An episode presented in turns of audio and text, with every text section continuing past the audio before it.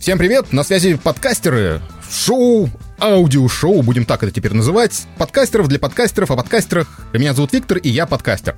Всем привет, меня зовут Антон, и я, не поверите, тоже подкастер. И пригласили мы сегодня, не поверите, тоже подкастера. Ну, кстати, подкастера, подкастерку, подкастершу, подкартерессу, подкартис...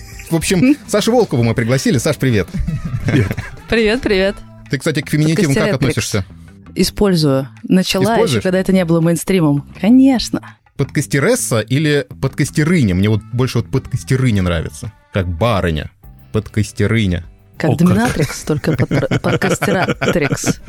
Блин, тоже хорошо, тоже хорошо. Да. Как ты понимаешь, Саш, мы пригласили тебя не просто так. У тебя куча новостей и, в принципе, много вещей, о которых хотелось бы поговорить. Если кто вдруг кто не знает, Саша Волкова одна из основательниц студии «Заварили». Все началось с одного небольшого подкаста, когда Саша пыталась заниматься бизнесом, но тем бизнесом заниматься не получилось, получилось заниматься другим бизнесом, и благодаря которому ты сейчас находишься... В Португалии, в Лиссабоне живу. Вот, в Португалии, в Лиссабоне. Как я понимаю, ты переехала туда совсем недавно. Да, началась моя поездочка после марта, а закончилась вот сейчас. Наконец-то на прошлой неделе получила карточку ВНЖ в Португалии.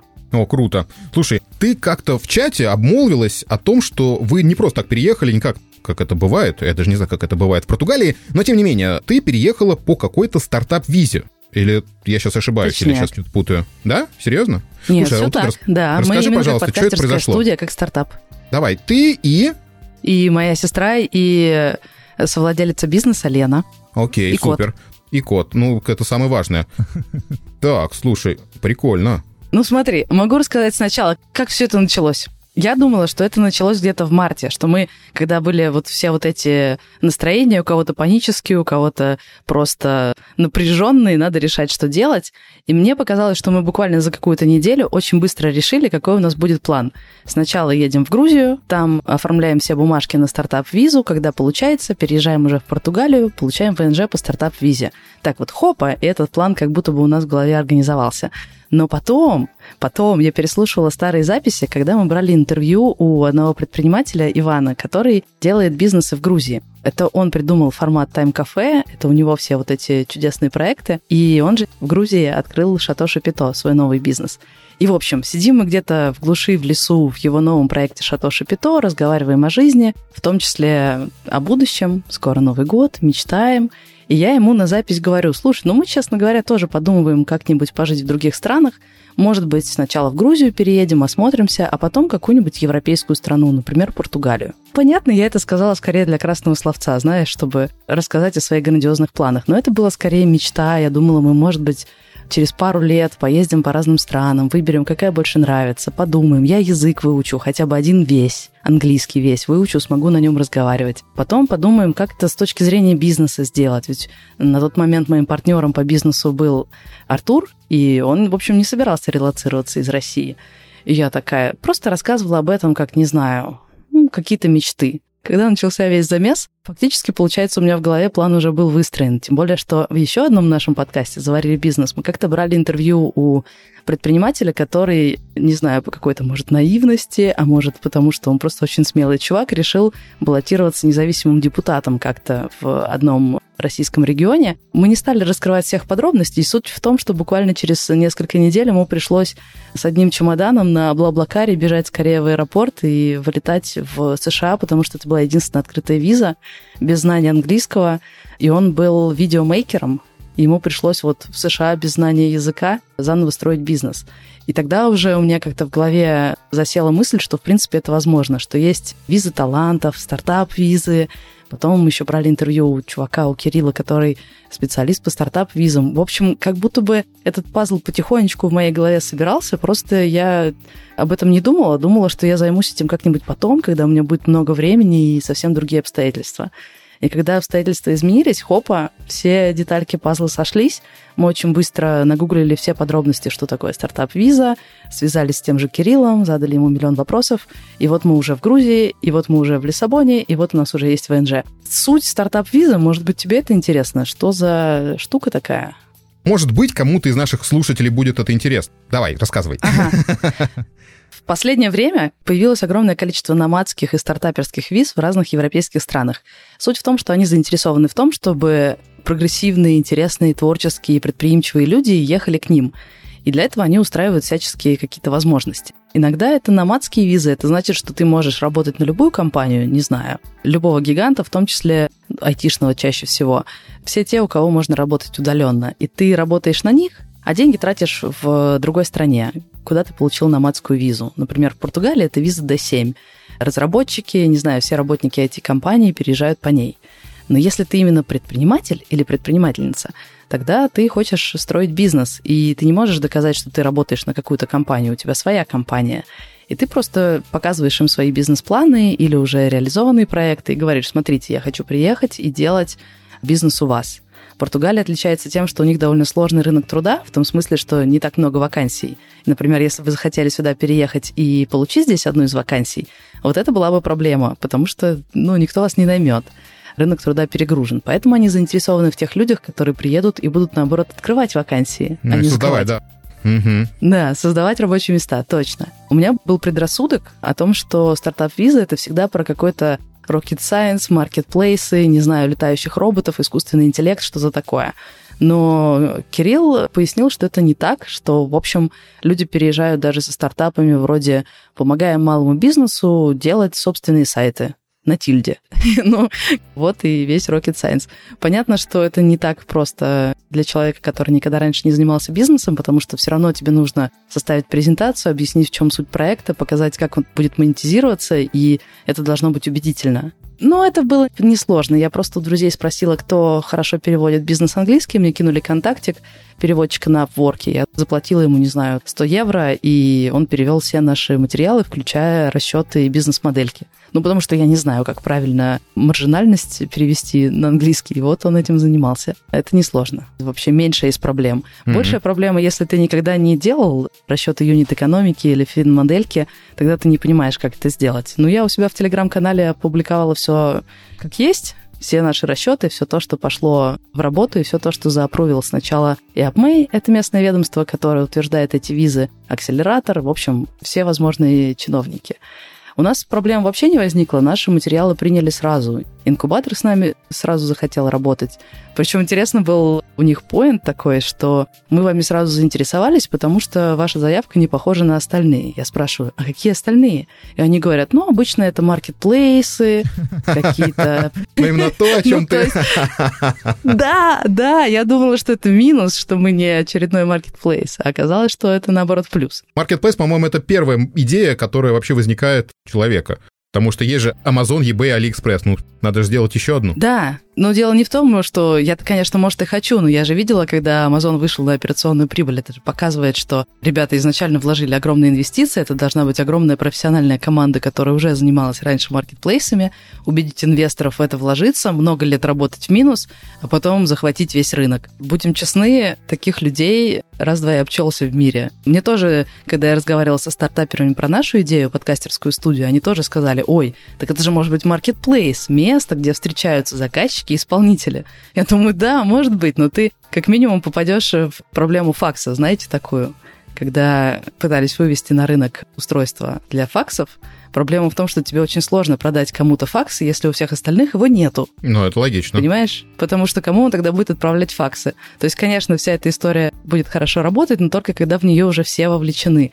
Как ты вовлечешь всех игроков на свою платформу? Это должны быть большие маркетинговые вливания, очень большая профессиональная команда. Мы подкастерская студия, мы делаем контент. Come on, так, хорошо, подкастерская студия. Как я понимаю, с Артуром Белостоцким вы разошлись, то есть он занимается своими делами, вы своими. Ну да, мы на ВКонтакте периодически переписываемся, но да, именно по бизнесу мы сейчас не партнеримся. Ага, окей. Что там с подкастами в Португалии? Расскажи мне.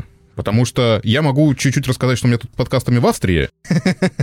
И тут все грустно у меня. У меня так грустный смех. А расскажи. Слушай, ну, и допустим, опять же, я всегда говорю, что Австрия это не однородная страна, и Тироль, в котором я живу, это такая большая деревня на почти миллион жителей, но тем не менее деревня. И у меня здесь все очень грустно, при условии, что подкасты делают все, кому не лень. То есть в том числе и большие телевизионные компании, и газеты, Ого. и радио.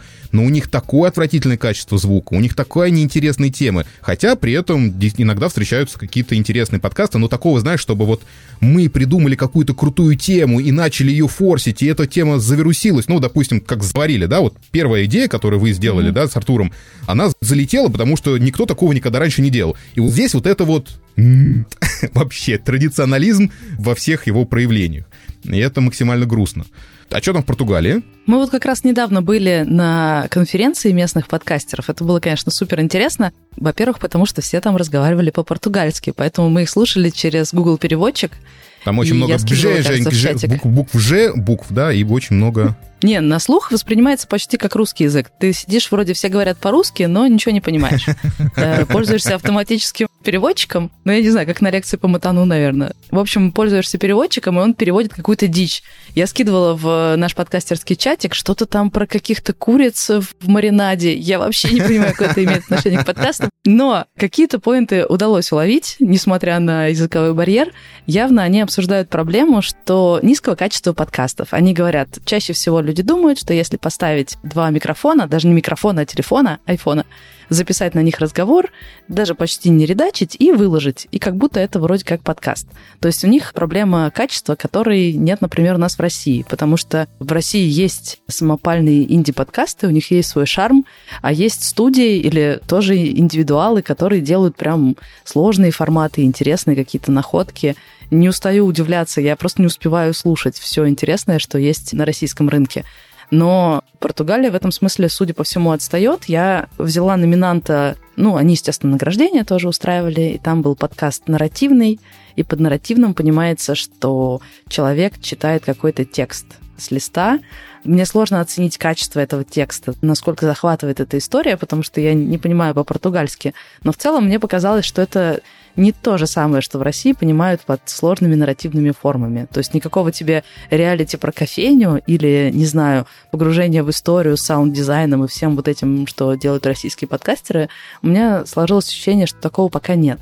Но мы и не собираемся это делать. Хотя мы живем в Португалии, но португальский рынок очень маленький, язык нам незнакомый, даже если мы его выучим, явно мы будем звучать ужасно, но главное, очень маленький рынок просто, и нет смысла концентрироваться на нем. Поэтому мы хотим делать подкасты на английском языке для европейского и американского, прежде всего, рынков. Ну, просто потому что все деньги там, все слушатели там. Вопрос к тебе, на поразмышлять больше.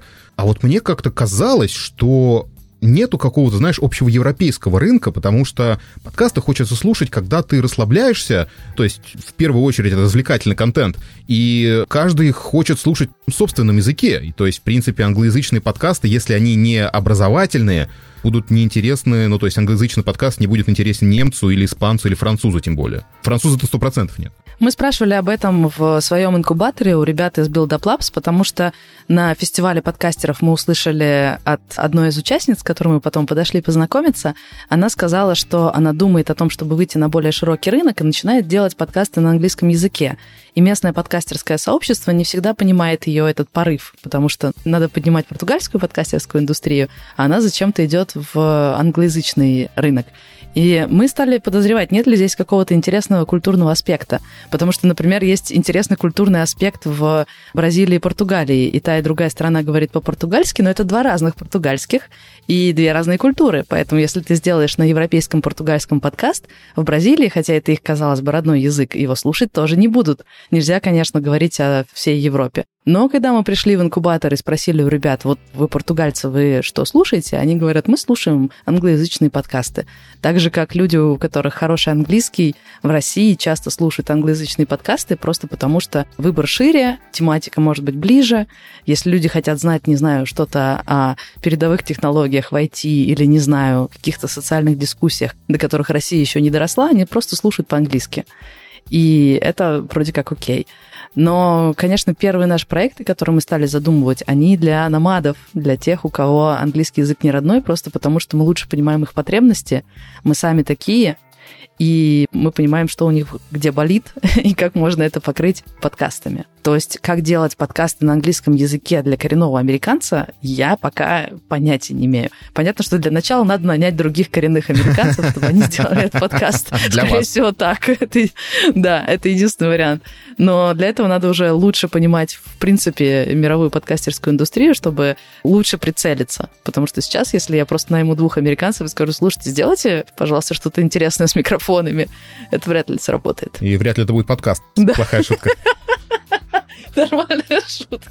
Так, э, вопросик тогда к тебе. В первую очередь про «Давайте студию» поговорим, про вашу. Вы продолжаете делать те подкасты, которые вы делали до переезда, правильно же? Или Да. все, или все у вас прекратилось? По факту последние месяца два ходил только, выходили свежие выпуски «Бизнес-роботов мечтов». Мгм. Обожаю этот подкаст, потому что мы встречаемся с другими предпринимателями и можем постоянно получать какие-то советики. Это прям кайф и На супер. первых начальных сезонах собирались в студию. Все вместе, правильно же? Да, А сейчас, как я понимаю, онлайн фигачите. Мало того, что онлайн, и это, конечно, работает только если до того вы часто встречались оффлайн. Ну, знаешь, как, когда ты впервые видишь людей первым делом онлайн, у тебя как будто не возникает какого-то матча, вайба какого-то клевого. С ребятами мы давно знакомы, поэтому пока что это работает. Я думаю, что, скажем, спустя год уже будет сложно делать этот подкаст, просто потому что мы будем находиться в очень разных реальностях. То есть нужно будет перепридумывать формат, потому что формат был три российских предпринимателя, предпринимательницы встречаются вместе обсуждают жизу.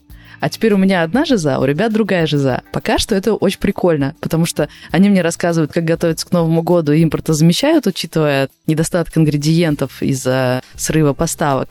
А я им рассказываю, как я здесь приключаюсь, получаю ВНЖ. Но это прикольно. Ну, попервой, да, да, да, прикольно. Да, но в дальнейшем, я думаю, мы просто будем находиться в очень разных реальностях. Поэтому я не уверена, что в долгосрок это может быть рабочей историей, когда ты живешь в другой стране, а рассказываешь, вещаешь на Россию. Потому что надо чувствовать, что происходит. Я всем людям, кто уезжает сейчас в Россию ненадолго, например, делать какие-нибудь документы, первый мой вопрос, как там вообще? Ну, не знаю, ощущение какое на улицах. Люди, вот у них лица какие, расскажите, потому что я не знаю, каково сейчас в России. И чем дальше, тем я буду меньше это понимать. Я буду все больше врастать корнями здесь. Неправда. э, Это я тебе могу сказать неправда. В любом случае тебе будут непонятны многие вещи, которые, может быть, будут понятны местным, но ты Мгм. точно не потеряешь корни, если ты будешь продолжать общаться. То есть, если ты сейчас все порвешь и больше никогда не будешь общаться с русскими и читать новости и все, тогда, конечно, оторвешься. А так как ты все-таки находишься в информационном поле, все у тебя останется. Ты так что не переживай.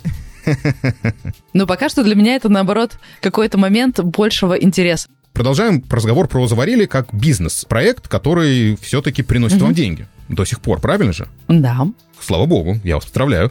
Не, просто а, вопрос такой, что в любом случае вам надо продолжать делать контент для России, то параллельно с контентом для Америки. Здесь вопрос вам, собираетесь ли открывать новые проекты или продолжить заварили с нового сезона путешествие Саши в Португалии, да? Мы даже пытались продавать именно этот сезон, потому что, мне кажется, это очень интересно. У нас столько было приключений, представляешь, за полгода. И, конечно же, мы, как истинные подкастеры, все время включали аудиозапись, и мы в любой момент можем это сделать. Сделать реалити-подкаст о том, как мы переезжали со всеми звуками, страданиями, звуками городов и Запикивание мата. дискуссий каких-то домашних. Запикивания бесконечного мата, да.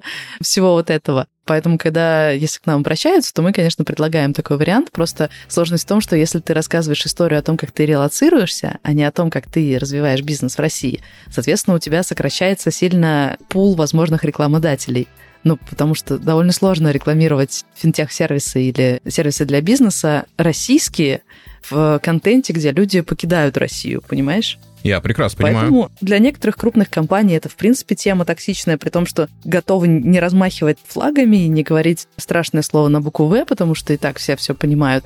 Но, тем не менее, люди часто перестраховываются в этом смысле.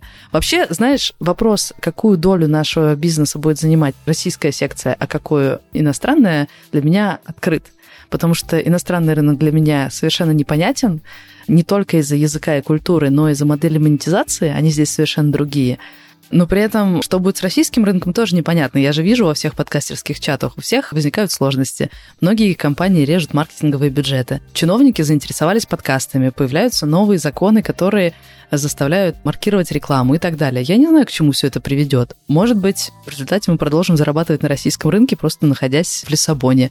Может быть, наоборот, мы перестанем поливать эту грядку, не будем так много внимания, как раньше, уделять российскому бизнесу, и он зачахнет. Я не знаю, рано говорить. Пока что мы на двух стульях сидим. Mm-hmm. Слушай, а твоя вот модель ведения этого бизнеса, ты, как я понимаю, хочешь всегда участвовать в процессе создания. То есть у вас, ты сейчас вот говорил о том, что типа не факт, что будут бизнес-роботы мечты делаться, потому что, типа, ты будешь уже далека от э, реальности России.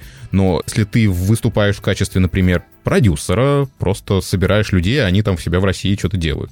Это понятно, но, понимаешь, все равно нужно будет перепридумывать как-то формат. То есть так-то у нас бизнес-роботы мечты пережил уже два перепридумывания формата и переживет еще четыре. Просто, может, это не очень заметно слушателям, но мы несколько раз заходили в некоторый кризис формата в бизнес-роботах мечтах, и каждый раз его успешно преодолевали. Предыдущий формат был, что три предпринимателя-предпринимательницы из России рассказывают джизу, которая понятна всем троим. Если эта основа меняется, то надо поменять формат. Не, ну если да нет, а почему не, не меняется, то есть просто Саша Волкова исчезает из подкаста как ведущая. Это возможно. Это же тоже смена формата. Ну, я не знаю, был у тебя опыт переобувания вообще подкастов? Да, конечно. Это отдельная крутая тема. Ну, у ну, меня вот. не было такого, что, знаешь, как переобувание в прыжке в подкасте, да, то есть если я придумывал тему, которая отпачковала с одного подкаста, я старый закрывал и новый открывал. Но у меня и нету цели его монетизировать или, там, знаешь, это для меня исключительно хобби, то есть у меня нету цели зарабатывать на этом mm-hmm. большие деньги. Я большие деньги зарабатываю в других местах и начинаю плакать, потому что это небольшие деньги. Но тем не менее. Есть творческий порыв или нету, да, Витя? Ну, да, да, да, да, дальше. Не, ну сейчас я что, я сейчас вообще чуть ли не full тайм работаю над подкастом ежедневным историческим. Исключительно для себя и для понтов, типа я смог сделать 365 выпусков без пауз. Вопросик тебе по поводу цифрок, которые существуют сейчас в американском... Ну, мы сейчас говорим про американский рынок же, правильно? Или все-таки про англоязычный европейский? Я больше всего знаю про американский, просто потому что это гуглила. И цифры, которые немножко выводят меня из себя. Во-первых, все больше побеждает CPM или CPT модель, когда тебе платят деньги за тысячу просмотров, прослушиваний в данном случае. В том числе развивается программатика рекламы, когда ты просто делаешь свой контент, размечаешь его, дескать, ребят, я не против, чтобы сюда вставляли рекламу. Ну, знаешь, как в Ютубе, когда ты делаешь свое шоу, туда автоматически подставляется реклама, и тебе капает деньга. И средний чек 25 долларов за тысячу прослушиваний. Если нас слушают те подкастеры, которые монетизируют свои подкасты, они могут заметить, что в пересчете на тысячу в Америке платят меньше, чем в России. Ну, то есть обычно в России, в принципе, модель монетизации другая. Тебе платят за выход рекламы, просто предварительно выясняя, сколько у тебя в среднем прослушиваний. Или покупают твой креатив, и ты делаешь специально для бренда подкаст. И да, один из твоих KPI возможных — это количество прослушиваний, но я не слышала, чтобы когда-нибудь подкастеры коммитились на конкретное количество слушателей. Просто описывают ситуацию, как она есть, среднее количество прослушиваний, возможности продвижения, вот эти все вещи. И дальше рекламодатель делает это на свой страх и риск. Часто реклама в России в подкастах — это часть целой компании 360, когда важно, чтобы про бренд услышали с каждого утюга, и вот подкасты — это один из утюгов.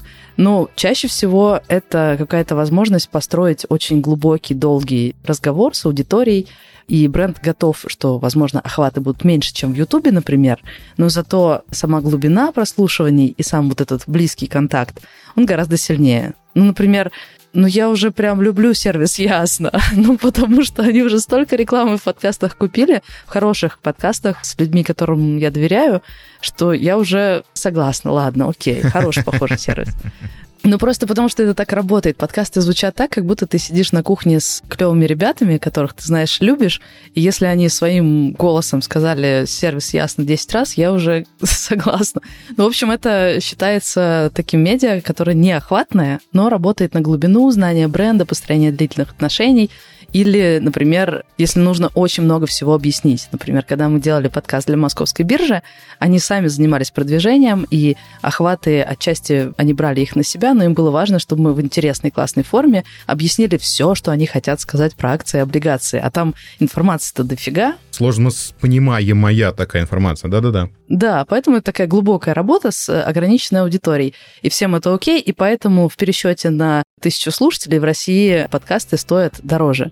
И вот я выхожу на американский рынок и понимаю, что 25 долларов за тысячу прослушиваний — это шоу с каким количеством прослушиваний мне надо нафигачить, чтобы просто заработать себе свой косарь. Ну, косарь, потому что в Португалии считается средняя зарплата, самая обычная зарплата — это 1000 евро. Мне, честно говоря, неуютно было бы на такие деньги, судя по тому, сколько я сейчас трачу за последний месяц в Лиссабоне. Но, возможно, окей, косарь. И, в общем, дели и понимай, сколько тысяч должно быть. Сколько нужно прослушиваний, чтобы получить косарь?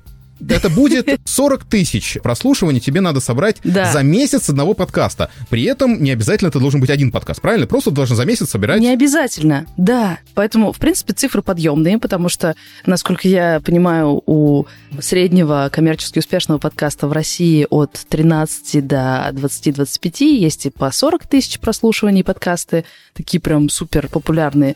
Ну, то есть это, в принципе, достижимые цифры. Но мы с тобой сейчас не знаем, а насколько сложно добиться тысяч прослушиваний тех самых в Америке. Потому что, насколько я понимаю, российский рынок, если ты выходишь с каким-то новым инди-подкастом, и у тебя нет уже наработанной базы каких-то слушателей. Я тебе больше даже скажу, что большинство подкастеров и собирают тысячу и закрываются на 500. Это большинство ну подкастеров. Вот. Сейчас вот мысль, опять же, тебе вкину в качестве вопроса. Может быть, по-разному происходит монетизация подкаста в России и в Америке только потому, что в России нет адекватных сервисов, которые готовы платить хотя бы 25 долларов за тысячу прослушиваний. Или, возможно, просто нет такого количества прослушиваний. То есть, возможно, в Америке просто прослушивания гораздо легче получаются. Но я посмотрела других ребят, которые уже тоже уехали из э, России, запустили «Россияне» англоязычный подкаст. Явно хоста нанимали, он с идеальным английским. Они разговаривают про высокие технологии. У них в Apple подкастах 5 оценок. Ну, то есть нет такого, что ты, стоит тебе хоть что-то сказать на американскую аудиторию, и тысячи прослушиваний тебе просто по дефолту приходят просто за счет SEO-оптимизации. Такого нет. Подкаст интересный, я прослушала весь эпизод, пока ехала в электричке, узнала много нового, и всего пять реакций, я была шестой. То есть есть такая вероятность, что ты на американский рынок готовишься, готовишься, готовишься, выпускаешь свой первый англоязычный подкаст, дико гордишься тем, что смог преодолеть языковой барьер, культурные барьеры, и на тебе пять реакций. И на YouTube ты, когда выпустишь, пусть даже супер-пупер офигительный проект, он соберет эти пять пальцы вверх, и все. Да. И если ты не будешь это продвигать, мы много раз говорили, и в этом подкасте в том числе, что без продвижения, какой бы крутой контент не был, он останется незаметным, но в Америке такая же, наверное, система. Да, про продвижение. Давай отдельно про эти циферки. Я не возьму их из головы, но на вскидку продвижение подкастов, когда читаешь, например, про компании, которые платно делают продвижение подкастов, они хвастаются тем, что могут привести тебе слушателя за 7 долларов или за 3,5 доллара, я уже точно не помню. Но если ты знаешь, что тебе платят 25 тысяч за тысячу прослушиваний, а ты платишь 7 или 3 или неважно сколько долларов за одного слушателя, который не факт, что останется, если ты все это посчитаешь, а я посчитала в юнит экономики, это означает, что тебе нужно, чтобы этот пользователь, которого ты привлек за 7 баксов, оставался с тобой в течение 400 эпизодов для того, чтобы это окупилось. То есть, к сожалению, механизмов платной рекламы в Фейсбуке, Инстаграме, Твиттере и всех других запрещенных ужасных сетях на европейском и американском рынке это просто, ну, коммерчески не обосновано. Поэтому, кажется, самые сильные инструменты продвижения, которые они используют, это все те же построения комьюнити, кросс-реклама, когда ты договариваешься с другими подкастерами и кросс-рекламишься. Я насчитала пять видов классных кросс-реклам, которые можно использовать, потому что ресерчила это и, в общем, всякие такие некоммерческие способы продвижения. Или SEO-оптимизация, например. Я вот не знаю, у нас в России вообще работает SEO-оптимизация на площадках подкастерских или нет? Подкастах, по-моему, вообще нету. Spotify хороший вариант. Я находил подкасты, которые даже по теме были, которые я искал, но они либо назывались вообще абсолютно по-другому. То есть вопрос плохого нейминга и плохого описания. То есть я, когда делал подкаст типа новости, ну вот мы читали новости из разных стран, я искал подкастеров из разных стран, потому что это удобно. Потому что они уже с микрофонами mm-hmm. умеют работать со звуком. Это была одна моих моих ошибок и заблуждений, но тем не менее. Я начал набирать что-то Молдову я искал, по-моему, просто вот Молдова набрал в подкастах. Spotify Spotify. Наткнулся на подкаст ребят из Молдовы на русском языке, но у них и описание на английском, абсолютно не о том. То есть мне дали подкаст из Молдовы, где вообще текстом ничего не было про Молдову. Вот такой вот вариант тоже, что Spotify работает в этом отношении. Так это именно потому, что они на латинице все написали, ну, потому быть, что латиница SEO-оптимизация работает настолько круто, ну, насколько я могу судить по статьям, которые читала, что она оптимизирует в зависимости от описания конкретного эпизода, подкаста, названия подкаста, того, что написано про хостов, и даже комментариев, какие слова используются в комментариях к этому подкасту. То есть, в принципе, продвигаться с помощью SEO-оптимизации в американском и европейском, в общем, англоязычном мире возможно, как я знаю, теоретически теперь. Короче, суть в том, что вещи, которые не дают мне уснуть, это то, что в целом за тысячу прослушиваний на американском рынке платят меньше, при этом возможности платного продвижения не больше, чем в России – ну, подкастеры редко пользуются платным продвижением, и не зря, потому что если посчитать все в пересчете на рубли или доллары, это да, это просто тупо не работает. И в результате ты делаешь шоу и просто надеешься на какой-то ручной труд, какие-то коллаборации, какие-то миллион маленьких деталей, когда ты ведешь какие-то сообщества, отвечаешь своим подписчикам, и так постепенно наращиваешь свой капитал, и тогда ты, возможно, выстрелишь. Но все это ты делаешь не на родном языке, и преодолевая куча культурных и языковых сложностей. Это, конечно, сводит меня с ума, с одной стороны. С другой стороны, челлендж тот еще. Да, согласен. Ну, максимально интересный. О, слушай, я должна тебе еще кое-что рассказать. Давай. Недавно пыталась выяснить, можем ли мы зайти не в эту нишу, где мы делаем собственные шоу, а потом монетизируем, например, по CPT-модели, по вот этой автоматической рекламе за 25 баксов за тысячу прослушиваний, или ходить со своими презентациями к брендам и говорить, смотрите, мы можем вас интегрировать вручную, типа подписав с вами договор. Но можно, в принципе, пойти вообще по другой модели и быть продакшеном для других подкастеров. Но если их так много подкастеров, у которых тысячи миллионов прослушиваний, соответственно, у них есть деньги, и наверняка им не хватает рук. Трудолюбивых российских ручек, людей, которые способны работать За не очень большие денежки. Ну, например, да. Хотелось бы за большие, но тем не менее. И, короче, я начинаю обсчитывать эту модельку и понимаю, что наши конкуренты, возможно, я просто поискала во всяких статьях и в поисковиках подкастерский именно продакшн. Они предлагают редактуру вместе со звуком за 150, по-моему, долларов за 80-минутный эпизод. Но дело в том, что если пересчитать на зарплаты, соответствующие европейские американские, это 30 долларов в час. То есть примерно, если заложить хоть какую-то минимальную маржинальность у всей этой истории, вся редактура и весь звук на эпизод 80-минутный должен пройти за 3 часа. Но когда мы делаем какой-то подкаст, особенно если это какой-то сложный, интересный, нарративный подкаст, там уходит отнюдь не три часа. Три часа — это только два из них — это на отслушку звукачу и редактору. Причем у нас-то два разных человека, а у них, судя по всему, один. Подожди, Саш, Саш, ты сейчас берешь какие-то вот, mm-hmm. опять же, скажем так, сферических коней в вакууме, точнее, хороший продакшн в России. Ну, то есть ты же сейчас говоришь о португальской или об англоязычном производстве, а, как я понимаю, они там сильно не заморачиваются, и в, качестве, в том числе с качеством звука. Я тебе об этом этом и говорю, что бизнес твой будет состоять в том, чтобы нанять какого-то человека, звукорежиссера, который не особо амбициозный, не особо перфекционист. Мы просто обычно наоборот ищем людей очень интересующихся идейных, которые могут ночами сидеть в чатиках и обсуждать бинуральный звук. Тут надо нанять человека, которому будет не лень просто взять эту 80-минутную дорожку, визуально посмотреть, где там всплески, возможно, там кто-то кашлянул, порезать, все остальное оставить, даже не слушая, накинуть какие-нибудь фильтры и сдать. Экономика сойдется, на мой взгляд, только при таком условии. Я понимаю, что когда мы тратим на эпизод «Бизнес-роботов мечтов» 15 часов, это многовато. Это связано с тем, что, как ты сказал, мы когда разъезжаемся по разным странам, конечно же, кто-то забудет наушники надеть, у кого-то трактор мимо проедет, и в результате наш звукорежиссер-перфекционист вычищает каждый звучок, чтобы это классно все звучало. 15 часов это многовато, ну, это прям много. Но 3 часа? Ну нет.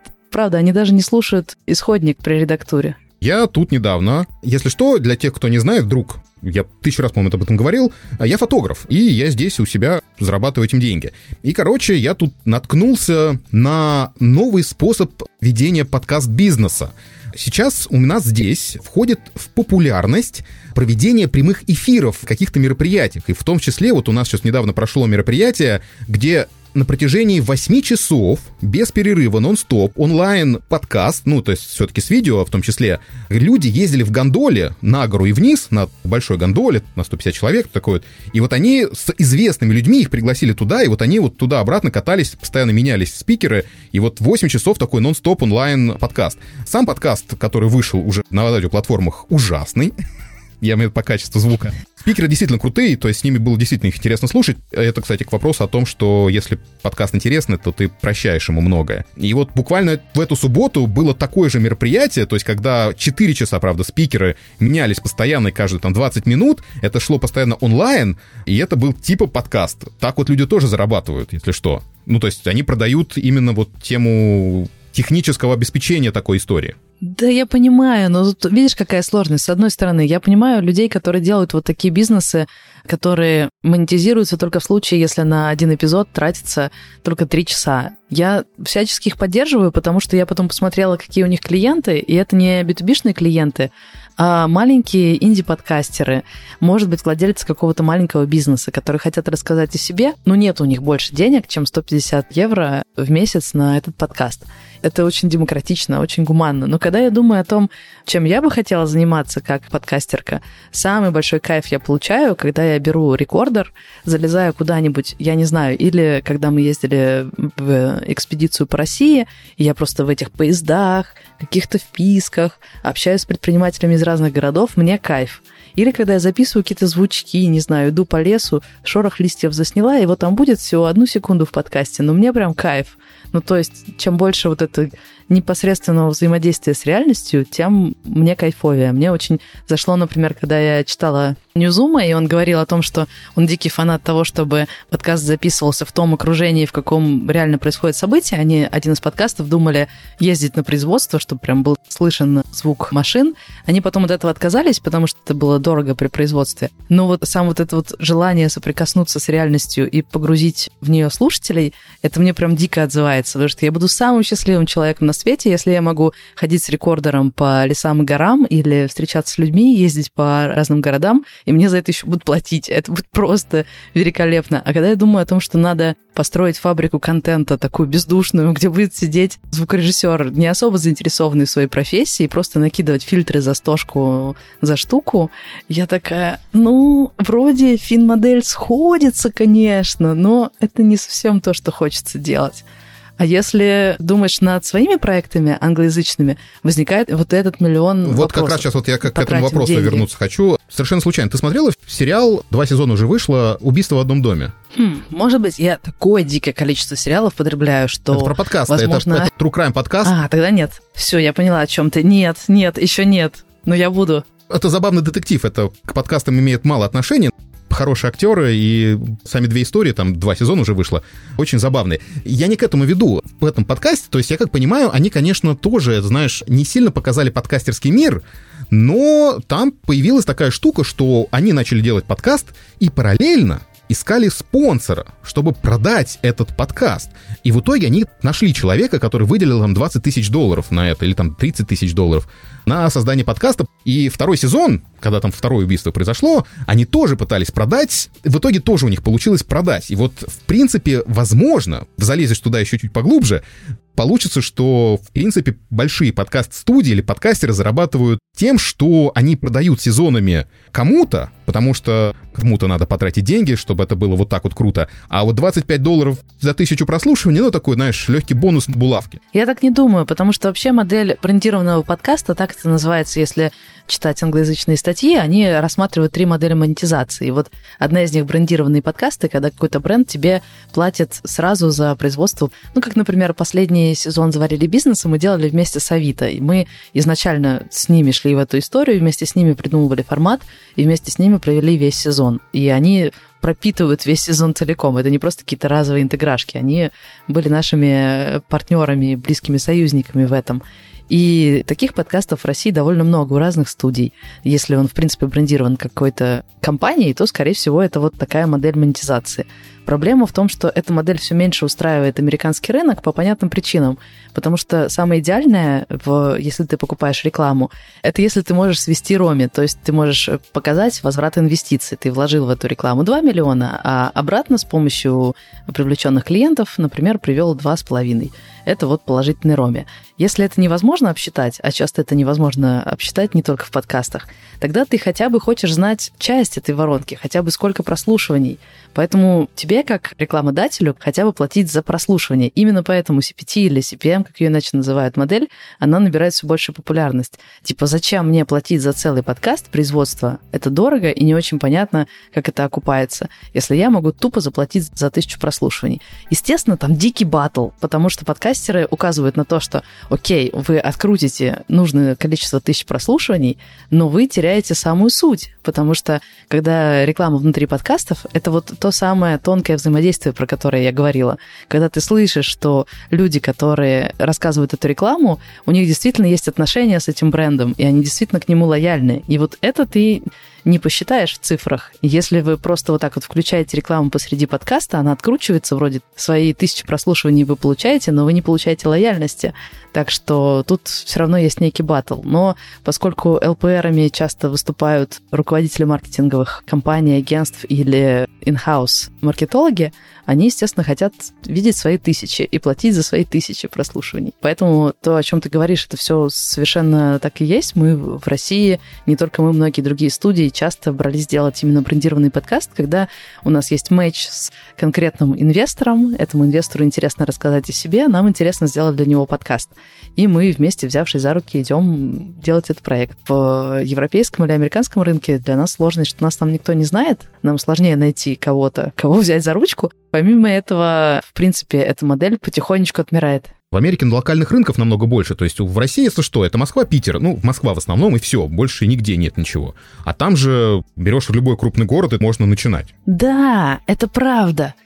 Не, мне кажется, что мы сейчас, поскольку мы очень со стороны пока что смотрим, для нас есть как будто такой монолитный мир, американо-европейский рынок. Все, кто говорят по-английски, все как будто бы составляют какое-то единство. Конечно, это вообще не так. Ну, то есть отдельные европейские страны, у них совершенно разная динамика в подкастах, совершенно разный интерес к англоязычным подкастам. Внутри самой Америки огромное количество разных штатов, разных компаний, которые работают или на весь мир, или только на США, или даже на конкретный штат.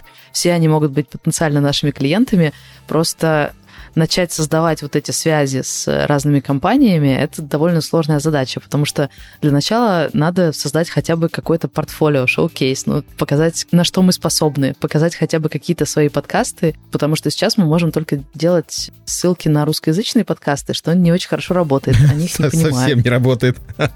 Да, да. Ну и потом постепенно, конечно, нетворкинг. Познакомился с одним, он познакомил тебя с другим. Долгая работа. В России на эту работу ушли годы, а теперь надо начинать Ну, это нормально. Слушай, тогда понятно, почему Лиссабон, я как понимаю, достаточно просто было получить вот эту стартап-визу, но вот то, что ты сейчас рассказываешь, это же логично быть либо в Лондоне, либо в Нью-Йорке, либо в Лос-Анджелесе. Ну, то есть вот у меня вот такое в голове, потому что если вы собираетесь работать на англоязычный мир, собирать сеть друзей, сеть контактов, это ж надо быть там, Слушай, ну Америка мне, во-первых, не подходит с того момента, как они проголосовали по этому антиабортному законодательству, потому что, сори, я не хочу из одной ловушки попадать в другую ловушку. И для меня страна, которую я ищу, это прежде всего страна для жизни. И меня очень сильно интересовали демократические свободы и то, насколько, в принципе, там комфортно жить. То, что я слышу про Америку, часто довольно консервативная страна. Есть вот эти штуки, то Трамп, то вот эта вся движуха с абортами. Мне там жить, не только строить бизнес, но и жить. Я не хочу все время находиться в таком жестком сопротивлении. Ну, а Лондон? противоречии со средой. Лондон интересно, но, может быть, мне как будто не настолько зацепил менталитет, но, честно говоря, я там никогда не была, как и в Лиссабоне, поэтому я могу сейчас постфактум обосновывать свое решение, как его рационализировать, но поинт в том, что, я же тебе говорю, изначально план был в том, что мы везде поездим, все посмотрим, потому что, ну, где я была? Я была в Бельгии, в Африке, буквально в нескольких странах, по Европе немножко поездила, но я не искала города, где хочу жить. Я просто по делам там была, по своим mm-hmm. активистским, и видела, соответственно, какие-то маленькие студенческие городки. Приезжала на какую-то конференцию, делала свои дела и уезжала, улетала. Но Я плохо знаю Европу, и поэтому наш план-то был сначала полетать везде и что-то повыбирать.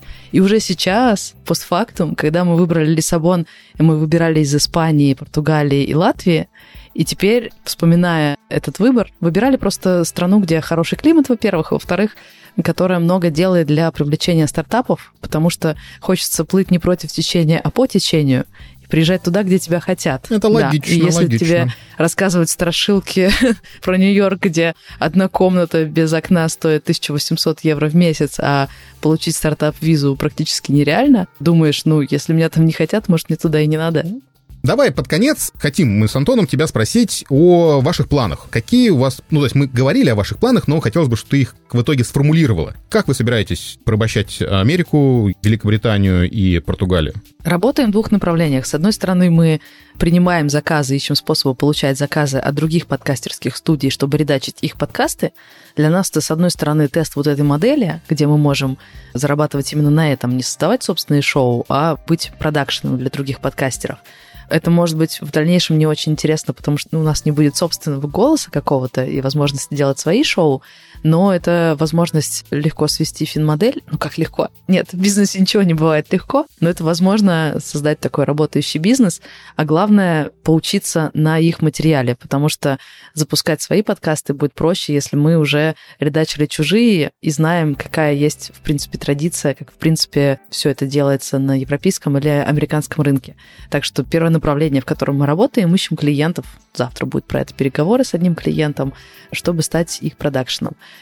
Другое направление — это создание собственных шоу. У нас в работе их четыре штуки, может даже шесть. Мы специально их берем много, потому что мы не знаем, который из них выгорит, потому что каждый из них мы делаем в партнерстве. У наших партнеров, естественно, они тоже живут в этом безумном мире. У них вечно то что-то обламывается, то меняются планы, то что-то еще.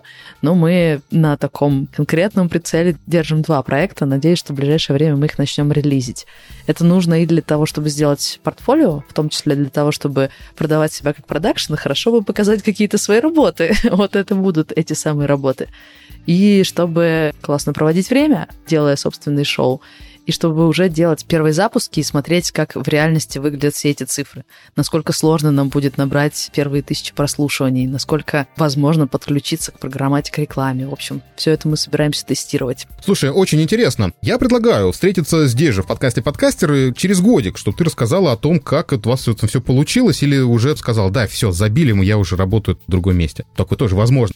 Хорошо, договорились. Слушай, ну если мы забили, тогда не будет смысла встречаться, но я надеюсь, что смысл будет, и мы расскажем тебе про всякое. Это обязательно. Саш, спасибо тебе огромное, что присоединилась к нам из далекого Лиссабона на окраине европейского континента. Спасибо огромное вам, слушатели, что послушали этот наш сегодняшний разговор. Мне было очень интересно, Саш, спасибо тебе огромное. Я надеюсь, что вам тоже. Спасибо тебе. Как вы понимаете, на связи были подкастеры, уже куча подкастеров на связи. Меня зовут Виктор, и я подкастер. Тирольский подкастер. Меня зовут Тирольский Антон. подкастер.